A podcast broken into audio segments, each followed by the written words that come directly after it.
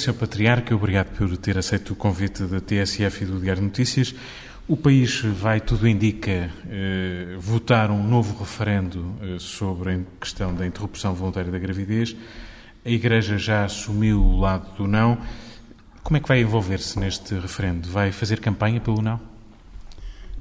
Repara, isso é uma, é uma questão que tem uma, que tem uma certa ambiguidade, quer dizer, na medida em que eh, tem a ver com a especificidade daquilo que poderíamos chamar uma campanha numa questão que é fundamentalmente uma questão de consciência, quer dizer, normalmente as campanhas são, têm a marca partidária e, e servem para convencer os, os, os votantes para, o, para, a justeza e da escolha de um projeto, de um projeto político. Um...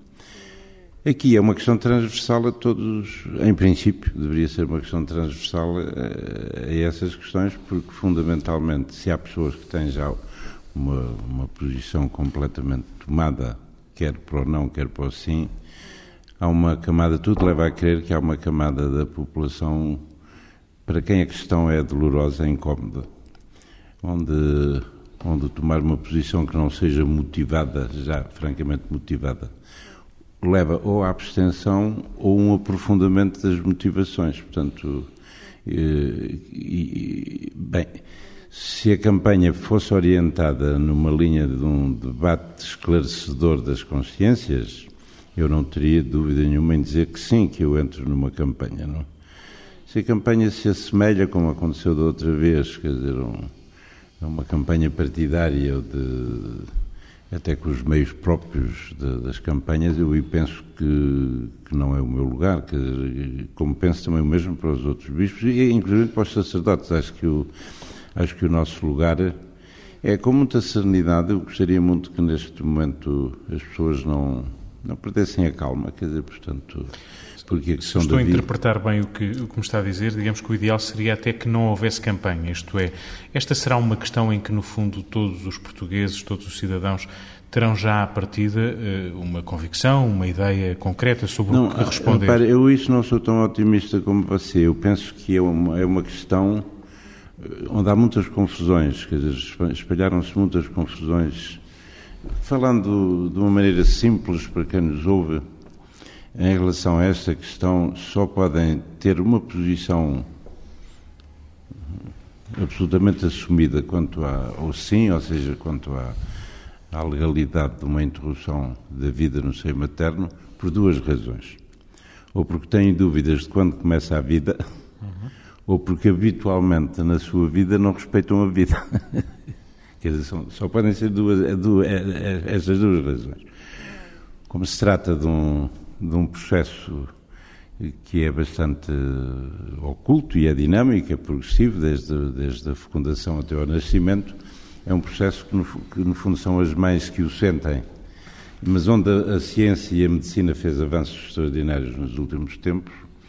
Eh, e, e aí há dúvidas, quer dizer, portanto, e as dúvidas podem ser essas, dizer, são fundamentalmente essas, que aliás têm sido têm sido expressas pelos defensores do sim, não é? Que, portanto, eh, em que momento é que começa a vida? Essa, essa é uma questão que pode ser esclarecida, quer dizer, portanto, o debate acha, pode ser acha, esclarecedor. Acha que a Igreja tem condições para, num cenário em que a campanha se torne claramente movida por partidos, isso acontecerá, eh, como disse, aconteceu há anos e acontecerá provavelmente, a Igreja tem condições para fazer, digamos que paralelamente, um, uma campanha de sensibilização paralelamente a esse ruído de campanha?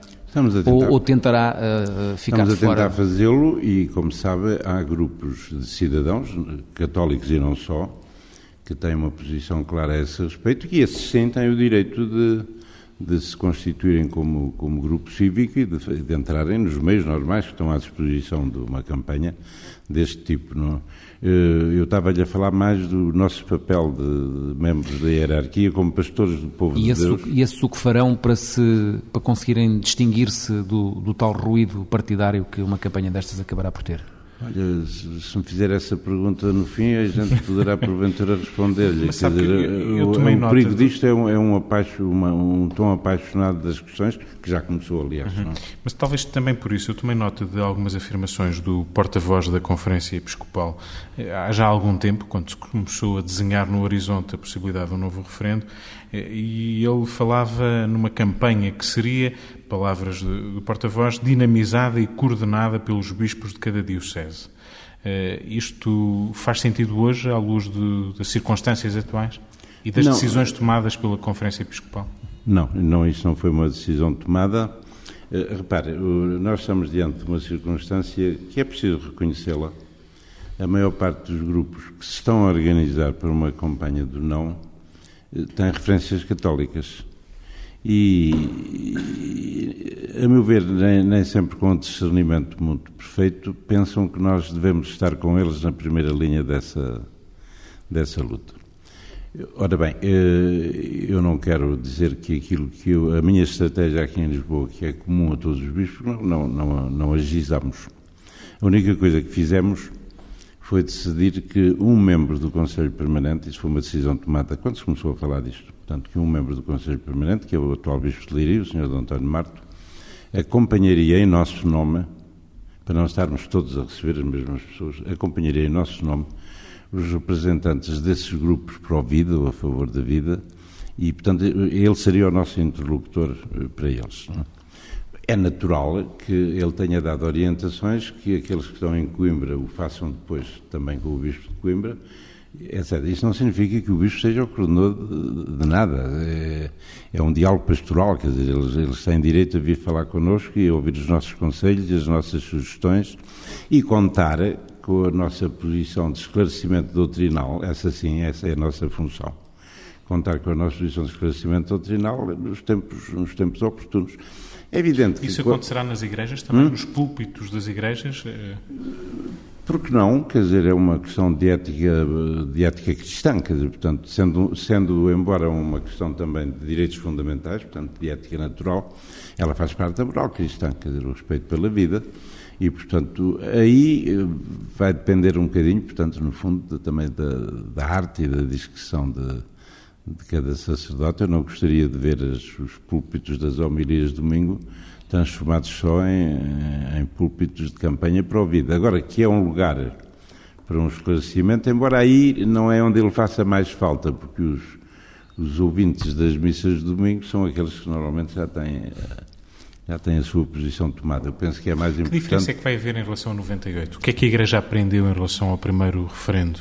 Eh, vai ser igual a sua atitude ou desta feita alguma coisa diferente? Da nossa parte Sim. é a mesma. Quer dizer, é isto que eu lhe estou a tentar definir eh, como, como posição da hierarquia é uma firmeza doutrinal, um desejo, um desejo de, de esclarecer o povo de Deus e, e a quem nos quiser ouvir sobretudo dando fundamentos da nossa posição. Portanto, a nossa parte é a mesma. Da... E não teme que essa, por exemplo, eh, passagem pelos púlpitos de, de, da campanha de esclarecimento, que se torne depois também um instrumento uh, que faça confusão no, no, no conjunto da campanha que, que, marcará este tema?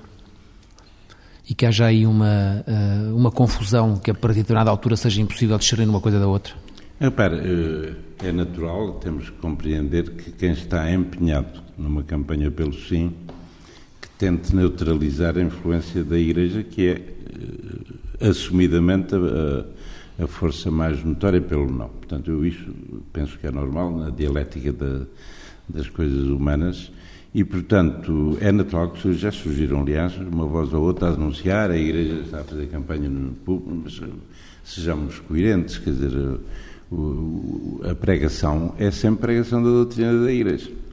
E ela é motivada também pelos acontecimentos. No, no momento em que esta questão está outra vez posta em questão, e não fomos nós que a levantamos, não, ninguém tem que se admirar que nos lugares próprios onde habitualmente nós pregamos aos nossos fiéis a doutrina da Igreja, o façamos. Devemos é fazê-lo sem alterar, eu diria, nem o tom, nem a pedagogia de quem anuncia a doutrina aos seus fiéis. Não, é? não sei se fui claro, é? mas ninguém tem que estranhar que o façamos. porque já não, tô, já não diria a mesma coisa se fosse vota num partido tal, é isso não, aí não é o lugar para fazer isso. Agora aqui estamos diante de uma questão que é, que é importante na, na fidelidade dos cristãos, que é a fidelidade aos mandamentos, é? aos mandamentos da lei de Deus, e, e pode-se perguntar porque é que não o fazemos mais vezes acerca de outras coisas. Temas, não? Exato. Exatamente. Exatamente. Oh, o, senhor, o senhor Patriarca, diga uma coisa, mesmo à luz dos mandamentos, eh, eh, concebe que um cristão, um católico, eh, possa fazer uma interpretação diferente do mandamento não matarás, ou seja, que possa, indo ao encontro de, talvez da essência da questão que se nos coloca, eh, pensar que uma vida humana não começa quando a Igreja diz que começa, ou quando o entendimento eh, que está em causa diz que começa, mas que uma vida humana só fará sentido noutra circunstância, não, digamos, é, desde o embrião. É possível que um católico, um cristão, possa fazer essa interpretação desse mandamento? Não, just, não com justeza. Quer dizer, se me pergunta se há, se há católicos que podem ter interpretações imperfeitas e superficiais daquilo em que acreditam, há. Agora, seria o caso? Seria o caso, quer dizer, portanto, é um caso onde o esclarecimento é importante. Porque, repara, essa a questão de, do início da vida humana, eu até tenho achado uma certa uma certa graça porque introduziram nisto um conceito, um conceito tipicamente cristão que é o conceito de pessoa. Uhum. Surgiram, eh, enfim, eh, defensores de sim a dizer só a partir de não sei quando é que é, é que é pessoa. Ora, o conceito de pessoa é um conceito que surgiu na teologia do século III, IV, curiosamente para definir as pessoas divinas, não? É? Portanto, para, para perceber porque é que a gente dizia que o Pai, o Filho e o Espírito Santo eram eram pessoas diferenciadas. E o conceito de pessoa, no fundo, é, define-se por um sujeito, de, um, um, sujeito de relação. Quer dizer, portanto, alguém que é capaz de estar em relação com. Bem, mas isso é um argumento tão. tão porque, porque, ninguém diz que no embrião está uma vida completa. Mas ela não está completa também no bebê que nasce, no, depois do parto.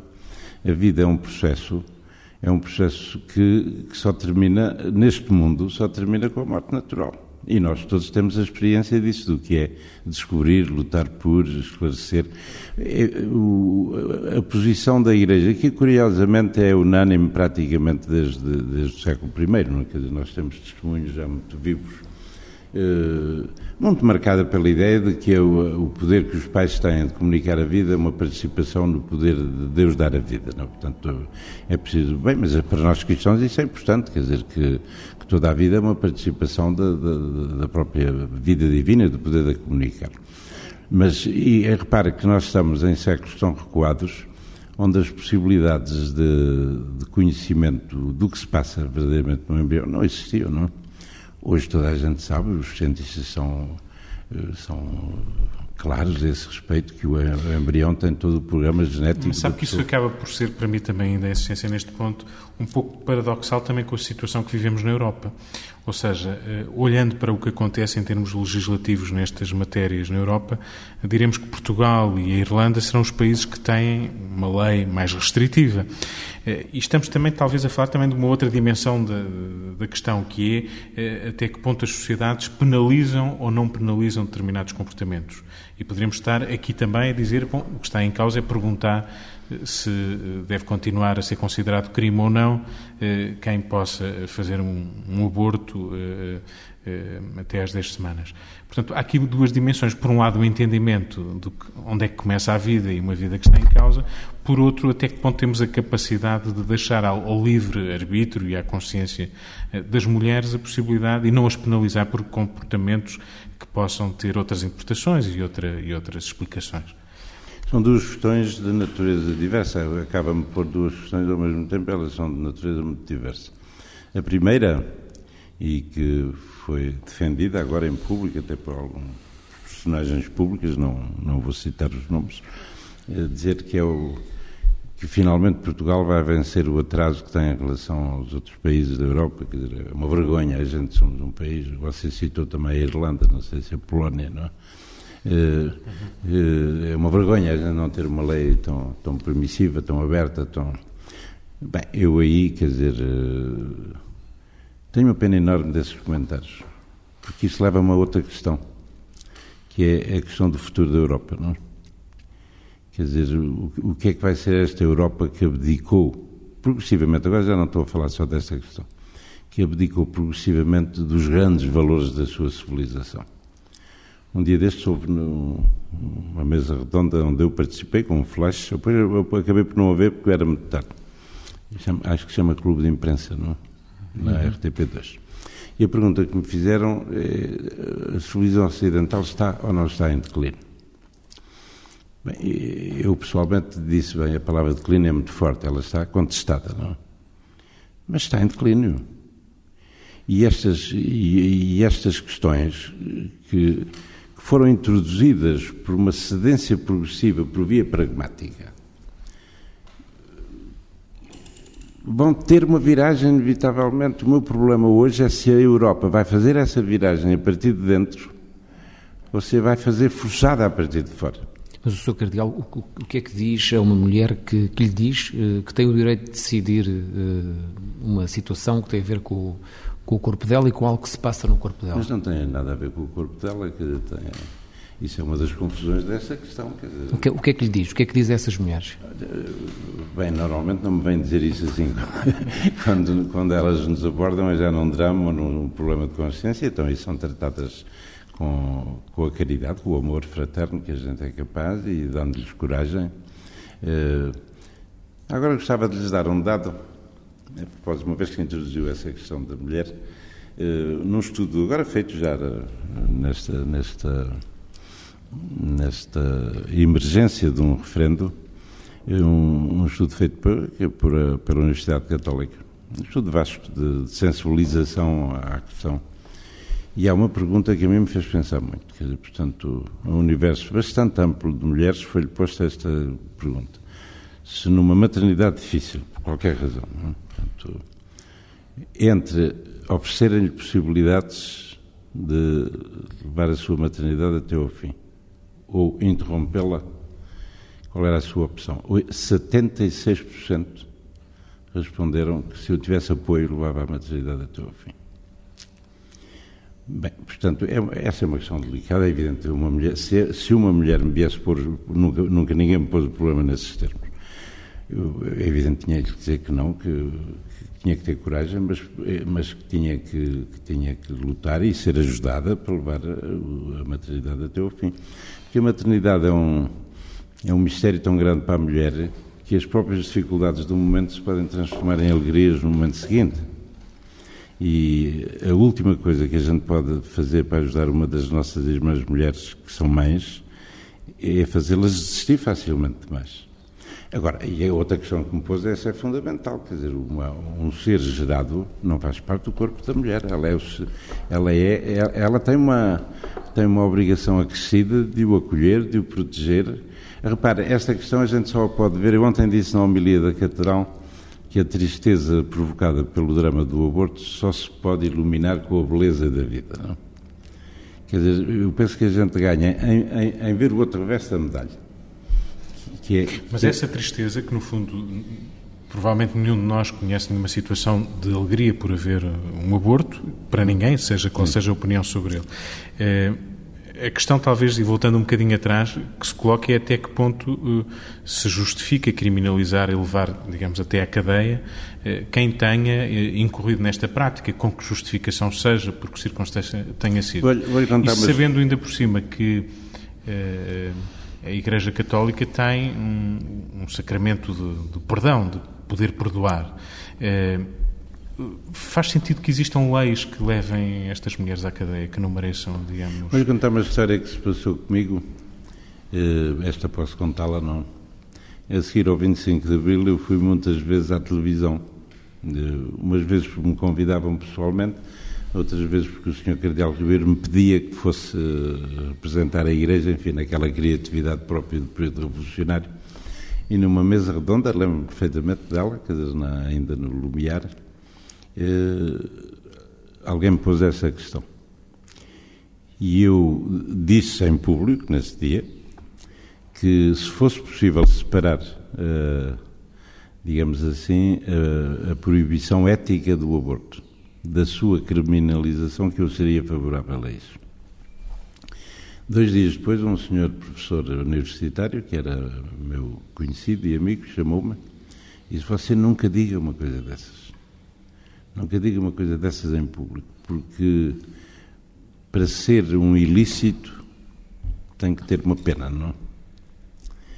Bem, e eu disse: Então, isso é uma questão de, de direito penal, não é? E eu disse: Então, qual é a solução? A solução é só de jurisprudência, quer dizer, o, o, juiz tem que ter em conta os atenuantes para condenar ou não condenar. Bem, portanto, é uma questão, a questão que me põe... Eh, Mas essa argumentação é da ordem do direito, não é? é. Eh, e a Igreja não se move apenas não, para a ordem Não, e por isso mesmo a Igreja não se pronuncia sobre isso. Nós, na nota da Conferência Episcopal, dizemos que isso é uma questão de técnica de direito penal, que nunca acentuámos isso na nossa na nossa defesa da vida. Antes, pelo contrário, achamos que a maior parte das mulheres que passam pela experiência do aborto precisam de ser ajudadas e não condenadas. E que o apoio é mais social do que legal. Então, diga uma coisa: até que ponto é incompatível eh, uma resposta afirmativa à pergunta que se vai colocar no referendo eh, com essa posição que defendeu? Ou seja, eh, em último caso, o que está sempre presente para um cristão é, digamos, os seus mandamentos, as suas leis, porque se rege enquanto membro e fiel da Igreja.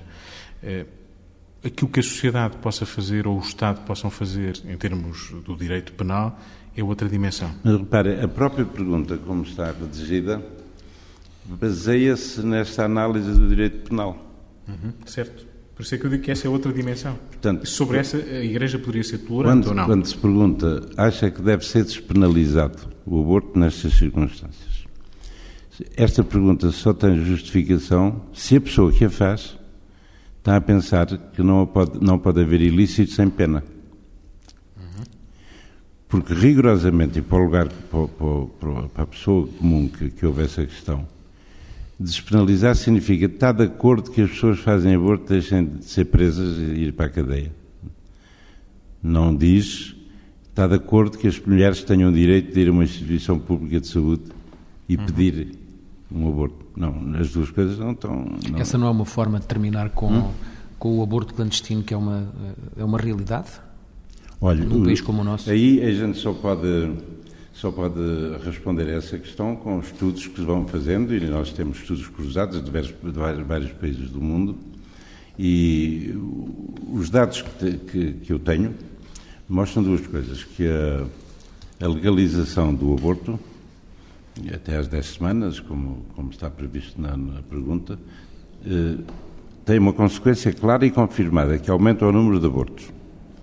Ou seja, há mulheres que não fariam um aborto clandestino e que passam a fazer um aborto nas circunstâncias legais.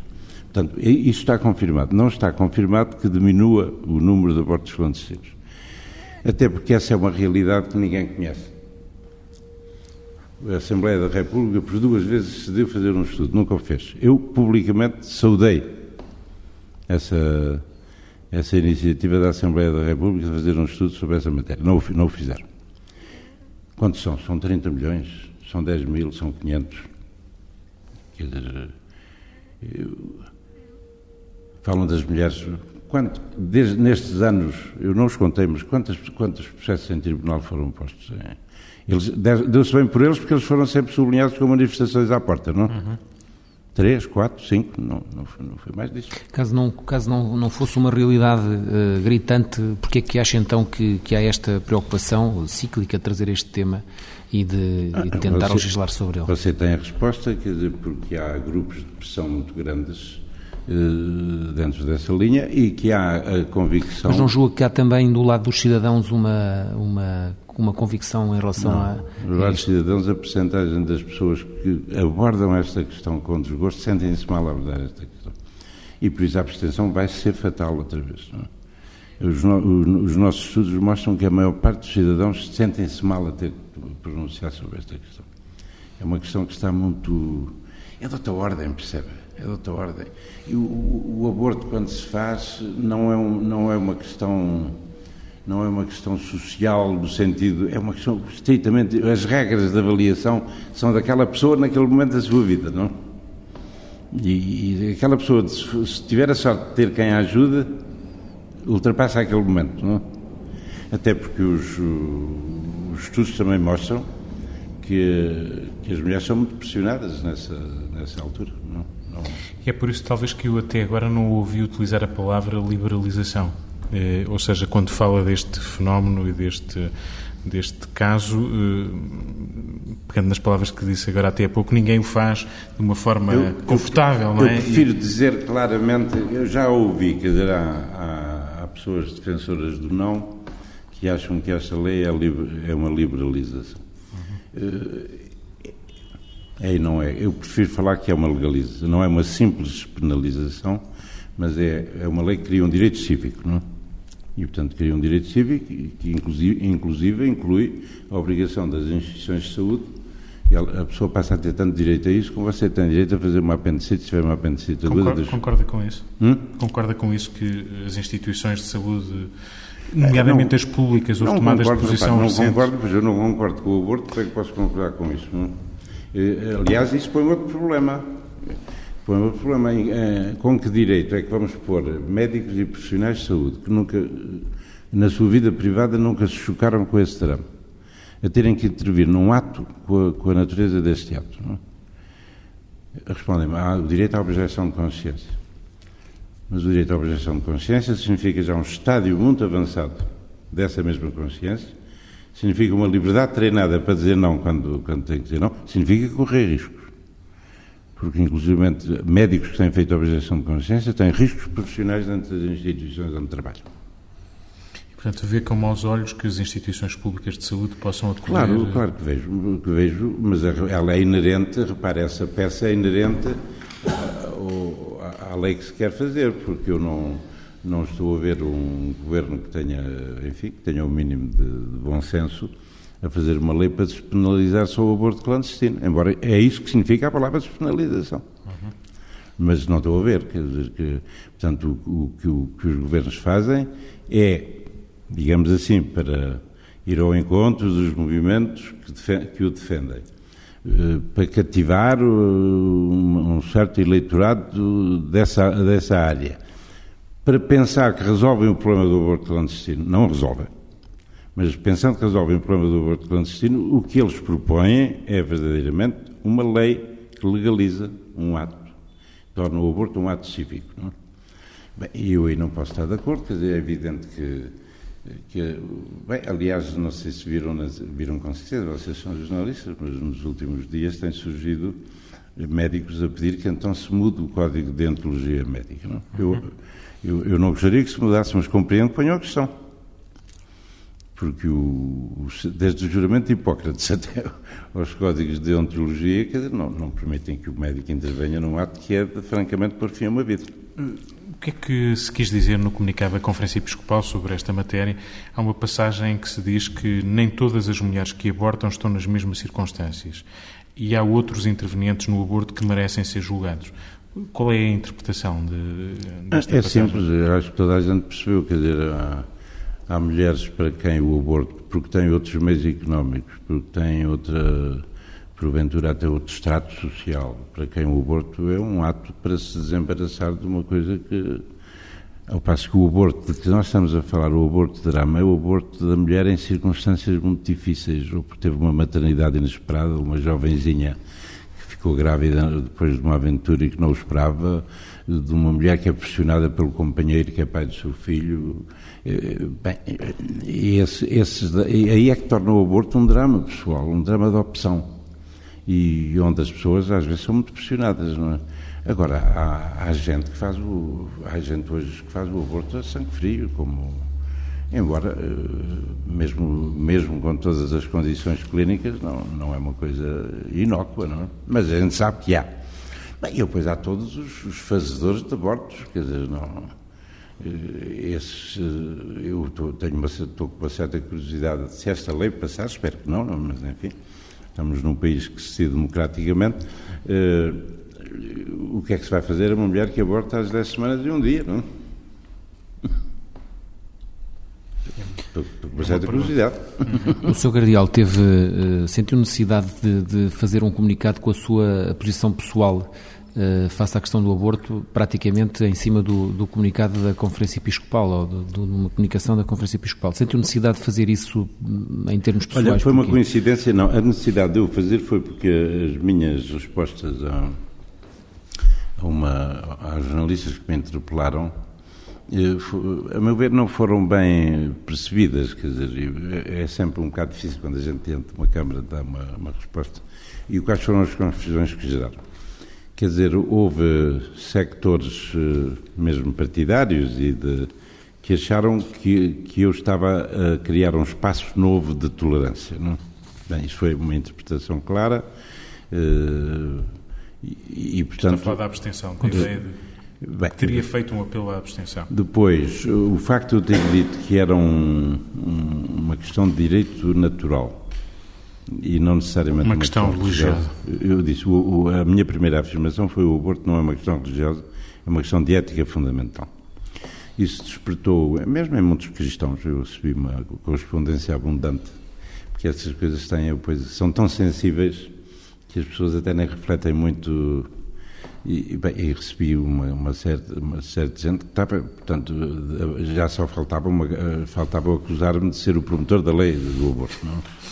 Bem, este, um comunicadozinho a esclarecer qual é o meu pensamento, certamente é, é a melhor maneira de fazer isto, quer dizer, porque, curiosamente, na, na minha resposta aos jornalistas, eu comecei a dizer uma coisa que ninguém ouviu, é que a doutrina da igreja não mudou e não, não vai mudar, não mas essa, essa ninguém ouviu, nem, nem os católicos mais, mais exaltados que me responderam por carta ou por mails, nem os, os, Sabe que veio ali um paralelo quando se leram as suas palavras, muito com a experiência italiana, em que a Igreja eh, teria tido. A questão um da abstenção foi: Exatamente. fizeram uma pergunta. Eh, uma pessoa que esteja com dúvidas, o que é que você aconselha? Eu isso não aconselho nada. Eu, se tivesse dúvidas sobre uma questão tão fundamental, certamente abstinha. Bem, eu agora digo, já disse no comunicado e digo mais claramente o que penso. Eh, eu penso que sim, que, que há, há, gente com muitas dúvidas. Ou seja, já há pouco disse que prevê sim. que a abstenção seja muito elevada, é isso? É natural. As, as, sondagens, todas elas indicam isso. E, porque as pessoas têm dúvidas, têm dificuldade. Bem, eu penso que este período é de nos ajudarmos uns aos outros e passa muito até pelo contacto das pessoas umas com as outras, a esclarecer essas dúvidas. Mas eu digo, francamente, a uma pessoa que está eh, disposta a votar sim e que tem dúvidas, se não é capaz de votar não, que pelo menos não arrisque ser responsável de uma coisa dessas, que abstenha. Sr. Patriarca, uma questão mais apenas ainda sobre ah, esta mas eu gostava de responder uma outra questão ah, que ele me pôs. Porque é que foi eh, tão em cima do comunicado da Conferência Episcopal? Olha, foi, eh, foi fruto da nossa delicadeza que acabou por ser... Eu tive aqui o comunicado preso quatro ou cinco dias porque achei que não o devia mandar para a rua antes do Parlamento decidir. Portanto, não queria de maneira nenhuma que fosse interpretada uma, uma intervenção. Ou depois vi que o próprio Governo começou a fazer campanha antes do Parlamento ter decidido. Bem, e, e, a Conferência Episcopal, no seu direito próprio, decidiu que se o Governo, se a Assembleia da República tomasse a decisão, que o comunicado devia sair logo a seguir. Bem, e portanto os nossos dois acabaram por se encontrar num espaço de, de horas, de horas. Não, não, fez mal, mas foi, foi fruto desta delicadeza de eu não querer lançar o comunicado de 4 ou 5 dias para a rua, porque tenho um grande respeito pela, pelos órgãos democráticos e não queria de maneira nenhuma que me acusassem que uhum. estava a pressionar eh, de qualquer forma o Parlamento. Uma última questão para encerrarmos este capítulo. Eh, há umas semanas atrás, o ministro António Costa, eh, inquirido neste programa sobre um cenário que se pode colocar, à luz, aliás, do que vinha dizendo, se o referendo não for vinculativo, isto é, se mais de 50% dos portugueses não se pronunciarem num ou noutro sentido, e por acaso, não há noutro sentido, não. O cenário era se os portugueses se pronunciarem no sentido do sim, mas o, referendo não for vinculativo, não houver mais de 50% eh, a pronunciarem-se, o que é que deve ser feito? O ministro António Costa, eh, enfim, que é, que, que, é ministro e é dirigente do Partido Socialista, disse que, nesse caso, a Assembleia da República deveria legislar neste sentido. Eh, a sua opinião qual é, num, caso destes? Olha, a minha opinião é que eu penso que o senhor ministro fez uma comparação que a mim não me parece completamente justa, porque ele disse, da mesma maneira que da outra vez respeitámos o não, agora temos todo o direito, se o sim ganhar com menos de 50% de votantes, de legislar. Eles têm direito de legislar. Em qualquer caso. Em qualquer caso. E têm mais manobra política para o fazer se isso acontecer, se esse cenário se verificar. Até porque, temos, sejamos honestos, quer dizer, foi em 98, não foi? Em 98. Em 98, quer dizer, com o não a ganhar, embora não com, com 50% de votantes. A margem política para eles fazerem uma lei a seguir era muito pequena. Uhum. É evidente que não há dúvida nenhuma que eles ficam com margem política maior se o sim ganhar sem 50% de votantes que dificilmente terão 50% Aliás, isso põe uma outra questão, que é o, que é o, o estatuto do referendo na democracia portuguesa, não é só o do aborto que não pega. Pois, os Mas isso é uma não, questão mais para analistas do tipo. Mas a sua opinião, se bem entendi, é que não deveria legislar a Assembleia da República nesse caso? Repara, eu aí, que não deveria fazer uma lei dessas, decorre da minha posição sobre a matéria. Reconheço o direito do Parlamento de legislar. Arrogo-me o direito de, de, nessa altura, não estar de acordo, não? É? mas é evidente que o o, o Parlamento tem o direito. Esse caminho fica aberto. Uh, o Sr. Cardeal Patriarca, aqui desta sua sala, eh, como é que acompanha o, o, o momento social e político de, do, do país? Normalmente não é desta sala, não é? Estamos a gravar esta entrevista no, no, patriarcado. no patriarcado. Mas daqui, de, deste, deste ponto de, de, observação, como é que vai vendo uh, uh, os fenómenos que vão marcando a atualidade no nosso país? Com preocupação com preocupação, eh, embora eu não sou um, não sou um pessimista por natureza, quer dizer, portanto acho que acho que os, os pessimismos derrotistas só agravam os problemas que, que a gente tem que vencer. Eh, e como todos todos nós sabemos, a minha preocupação principal em relação ao nosso país e à Europa não é económica, é? Enfim, sim, que a gente, mas esse, há quem tenha que pensar nisso e tenha que se preocupar com isso, é? A minha grande preocupação é a preocupação cultural, portanto, que, que civilização é que nós estamos a construir, que, que legado, que quadro de valores e de, de, compreensão da vida humana em comunidade nós estamos a, a deixar para, para, os, para os nossos vindores. E a Europa, neste momento, o Ocidente, a civilização ocidental, é contestada. E é contestada a partir de fora, porque é rejeitada, não? Mas é contestada a partir de dentro. Hoje, mesmo entre aquilo que se chama o Ocidente, há rupturas culturais muito sérias. Quer dizer, não, não, as tensões que se passam entre a Europa e os Estados Unidos da América, por exemplo, não? ou entre a Europa e a América Latina, eh, já, são, já são tensões de ordem cultural, já são uma não identificação eh, de todo o Ocidente com certo laicismo ao trance, de, com a perda destes grandes, destas grandes referências. Quando há dois ou três anos, a propósito do preâmbulo de, uma possível, de um possível tratado constitucional europeu, lembram-se dessa fase em que em que se fez uma, uma, uma polémica sobre uma referência no preâmbulo ao papel do cristianismo na, na cultura europeia. Eu, eu, achei isso um símbolo quer dizer, realmente de, de uma Europa que anda à procura de não sei o quê, quer dizer, porque aí nem se tratava, nem se tratava de, de uma afirmação presente de, da influência da Igreja, é, é uma objetividade histórica, quer dizer, quem quem estuda um bocadinho de análise cultural e sabe o que são as categorias culturais, elas são o que são, quer dizer, analisam-se na história, quer dizer, bem. E, portanto, a minha grande preocupação em, em relação, em relação a, a isto tudo, ao nosso destino coletivo, é, é, é, quem somos e o que queremos ser, não é? E em Portugal, que eu julgo que era um pouco o sentido também da pergunta que eu, não, eu, eu, eu, fugi para a Europa não foi para fugir.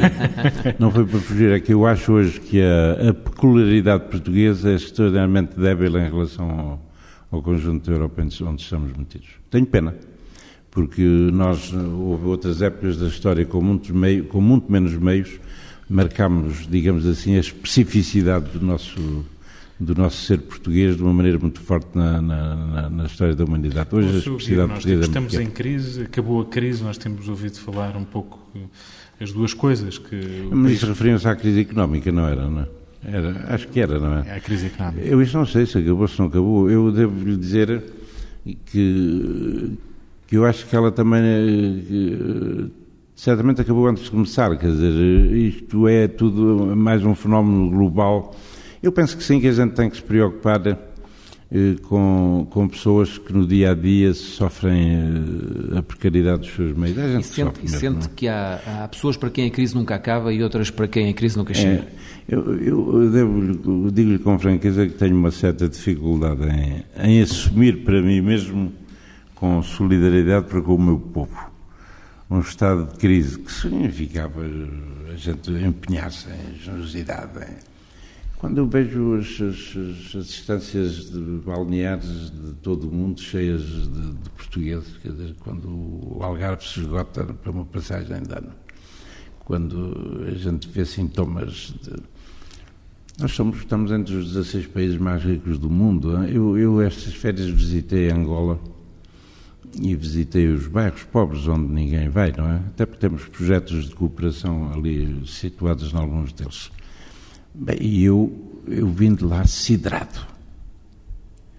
E fiz esta reflexão, quer dizer, esta gente não imagina o que é viver na Europa. Não fazem, podem explicar, mas eles não fazem a mínima ideia. Mas o mais grave é que nós, europeus, não fazemos a mínima ideia do que é aquilo. Portanto, são dois mundos que já não se conhecem, mas que acabarão por se influenciar mutuamente. Bem, e, portanto, dentro destes contextos, se o se o preço do petróleo subiu um, um bocadinho ou não subiu, se a gasolina para mim custa mais 2 cêntimos ou mais. Mas não ignora que há muitas manifestações na rua, muita gente ah, descontente, isso, os funcionários é, públicos, é um discurso de reformas, de, enfim, mais ou menos é generalizado. É sinal de que estamos vivos. Não interpreta isso com preocupação, portanto. Não, repare. Eu, eu digo-lhe isto porque há não muito tempo, em junho tipo de... de 2005, hum. a Conferência Episcopal tomou uma posição pública e fez um documento eh, preocupada com a situação do país e hum, chegou mesmo na altura, face às medidas do governo, dizer que elas ameaçavam penalizar, o sentido da pergunta de José Fragoso também vinha nessa, nessa linha, ameaçavam penalizar ainda mais aqueles que já são mais sacrificados. E, a Igreja tomou uma posição pública veemente sobre essa matéria. Quando estivermos convencidos disso, temos a obrigação de o fazer. E nesta não? altura acha que estão, estaremos não, numa eu, situação similar momento, ou não? As minhas preocupações eh, vão dentro de outra linha. Eu tenho a sensação global, não, não é uma análise uma análise pormenorizada, até porque não, não estudei dossiês, nem não, não, falo com, hoje estou a falar com vocês, tenho falado com outras pessoas, mas não lhe escondo que tenho uma sensação generalizada que, eh, que o Governo da Nação atualmente tem feito um esforço por governar. Eu penso que era uma das coisas. Os governos, das os governos democráticos são, por natureza, governos fracos, não? porque estão muito dependentes de, das eleições que seguem, das correntes de opinião. De... Bem, e eu isso tenho, tenho acompanhado com, com interesse uma, uma determinação em governar. Portanto, em estudar os problemas, em criar reformas estruturais. É evidente que, é, é, normal também, e também dou o benefício de dúvida, é normal, é quem se lança nesse caminho, e eu sei por experiência noutros sectores em que tenho andado metido, eh, quem se lança nesse caminho corre o risco. Não se está sempre. Não está sempre que os meios de que se expõe não, não permitem as soluções ideais, e até porque nos enganamos, quer dizer, porque houve uma, uma análise que falhou. Porque, bem, mas tenho visto com simpatia digamos assim, uma determinação em governar, em tomar decisões, em, em, não, em não ficar dependente da plateia e do que pode acontecer eh, amanhã em termos de opinião pública. Eh, não quero com isto dar um, digamos assim, um, uma benção total, porque não, não, não, não, não sou a pessoa capacitada para o fazer, quer dizer, não, não estudei dossiês, não tenho, não tenho análise, tenho esta sensação global, simpática, se quiser, de que o governo, a nação precisava de um, de um governo que, que, tivesse a coragem de estudar os dossiês e, e a gente precisa, é, é nítido que se precisam de reformas, não é? Como é que está neste momento a relação entre o Estado e a Igreja? Há uma nova concordata? Ela... Normal, normal. Mas já há pontos da concordata que estão ainda por aplicar, não é?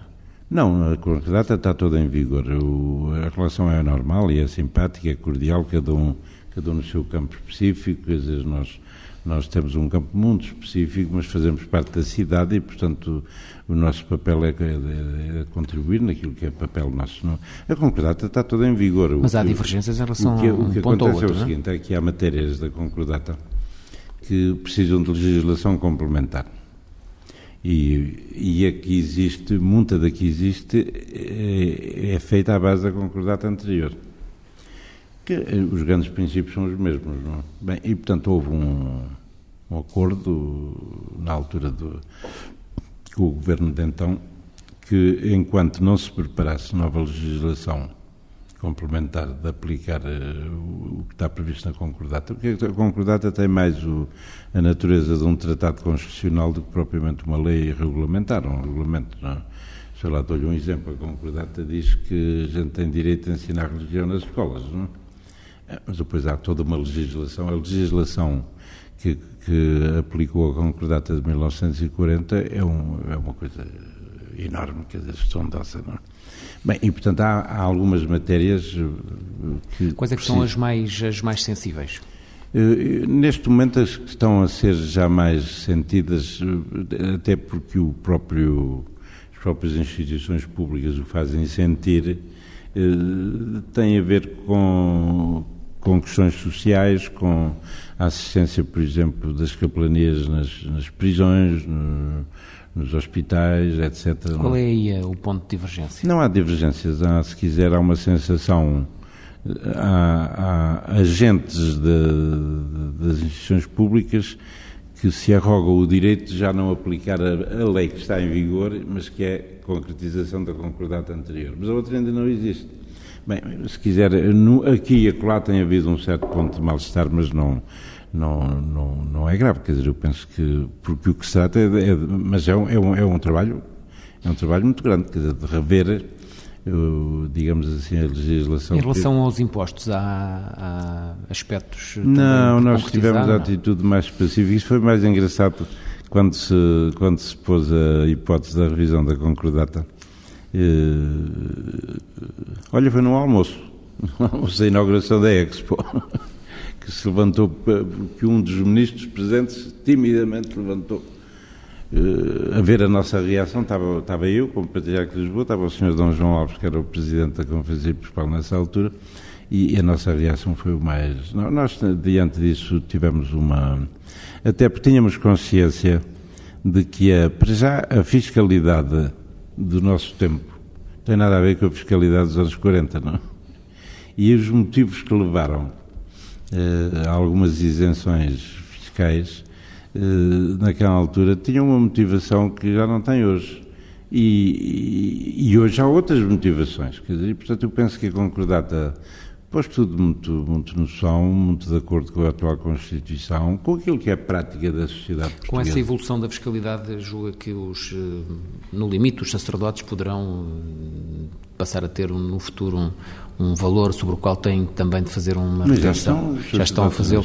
e acha que isso é uma situação mas é uma situação que acha normal que acha acho, aceitável? acho acho quer dizer o Deus queira que os sacerdotes tenham todos a possibilidade de ter um, um uma remuneração que, que atinja o nível da fiscalidade porque os sacerdotes muitas vezes vivem muito modestamente não é? mas eh, esta concordata nesse aspecto teve uma, um princípio que é penso que é sadio os, os, os, benefícios fiscais não são pessoais, são, são à Igreja enquanto tal. Não, acabaram completamente com quaisquer benefícios fiscais aplicados a pessoas. Não? Sr. Patriarca, há, pouco falou, enfim, da sua preocupação com algum choque civilizacional que está a acontecer no nosso tempo, olhando para o mundo do modo geral.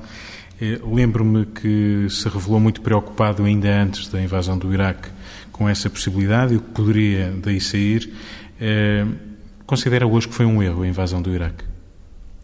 Pelo menos não foi a solução, eh, não foi a solução acertada. Quer dizer, desculpe o meu eufemismo, se você chama-lhe um erro, eu, eu parece-me que não foi uma solução acertada. Eu lembro-me nessa altura disse, citando até um jornalista de uma imagem que eu gostei muito, e não me lembro quem ele foi, mas foi uma imagem feliz, porque ele disse, ele comparou a invasão do Iraque como um pontapé num formigueiro, não sei se se lembram da, da imagem, não é? E foi, foi autenticamente o pontapé no formigueiro. É evidente que hoje aquela zona do mundo é uma zona muito complicada, e pareceu-me pareceu-me que, quer dizer, o Ocidente hoje está com dificuldades em, em, em lidar com este mundo, até porque há também uma rejeição muito grande deste mundo em relação ao Ocidente enquanto tal e com as ambiguidades todas pelo meio, porque depois servem-se dos benefícios do Ocidente e das estruturas do Ocidente.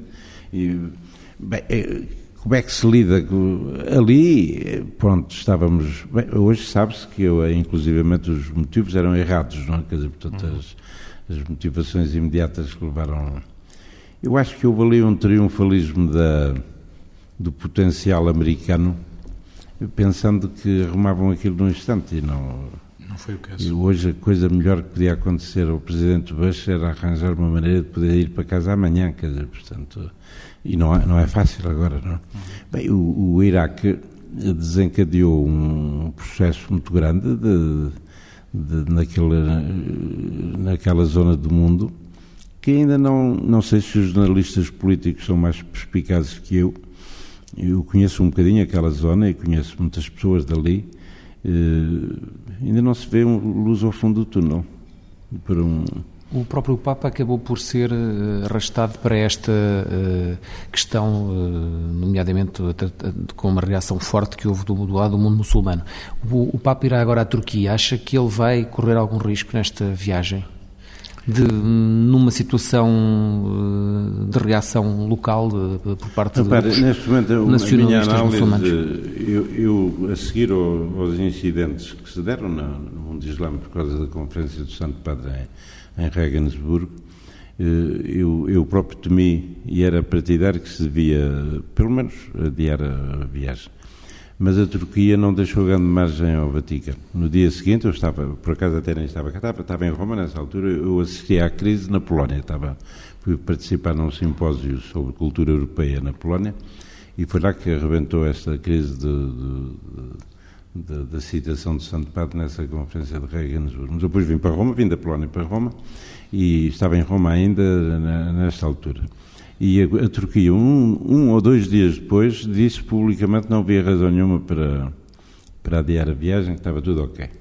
Bem, e, portanto, tirou margem de negociação ao, ao Vaticano. Mas eu não sei, pediu explicações públicas, o governo. Eu, eu, não sei, eu não sei se o Santo Padre pôs ou não pôs a hipótese de adiar a viagem, não faço a mesma ideia, não não tive possibilidade de. E certamente se tivesse Mas, estado, não podia olhando dizer. para não. ela como um facto concreto, é, acha que vai é, ajudar? Ou bem, era isso que eu ia dizer. Repare, hoje, hoje, eh, em relação aos líderes, quer religiosos, quer políticos, a coisa está.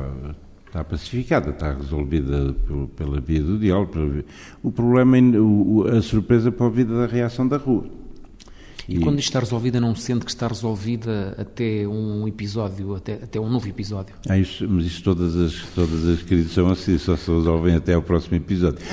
mas, mas esta tem tendência a... Não, eu quando digo que está resolvida é que há uma sincera, eu isso posso dizer com conhecimento de causa, não sei se sabe, mas tenho, tenho-me envolvido pessoalmente até nessas questões do diálogo interreligioso, tenho muitos amigos muçulmanos, quer dizer, e, portanto, o que não significa que a gente tenha avançado um milímetro na, no diálogo, mas que, e portanto hoje há um interesse sincero quer de líderes religiosos, quer de líderes políticos, portanto no fundo condutores de povos, não? É?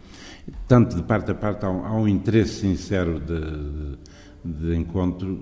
Ainda se deram só os primeiros passos, mas o futuro da paz passa por aí. Dizer, não... o, Papa, o Papa João Paulo II fez desta questão do diálogo interreligioso um dos seus eh, campos principais. Uh, sente que o atual Papa tem seguido o mesmo eu, caminho? Eu não sente que há aqui um recuo uh, não, um a este nível? Não. não. Eu dou-lhe a minha leitura de, destes factos e que respondo à sua pergunta. Numa questão tão delicada como é o diálogo interreligioso, concretamente com o Islão, há vários níveis, não é? Há aquele nível da simpatia do abraço. Vocês lembram-se aqui em Lisboa, fizemos a, descemos a Rua Augusta com, com um árabe enorme de braço dado comigo. Dizer, portanto, esse, esse, nível, digamos assim, da simpatia é um primeiro grau. Não? Depois há um segundo grau que o Santo Padre João Paulo II desenvolveu muito bem, que é o do reconhecimento mútuo. Quer dizer, portanto, ele ia às mesquitas, recebia os líderes religiosos, o, houve um mufti da, grande mesquita do Líbano que a dizer você é o meu líder espiritual, eu sou muçulmano, você é católico, mas você é o meu líder espiritual. Quer dizer, esse segundo grau também tem dado passos significativos e o, e o Santo Padre João Paulo II nisso, com o carisma próprio que ele tinha.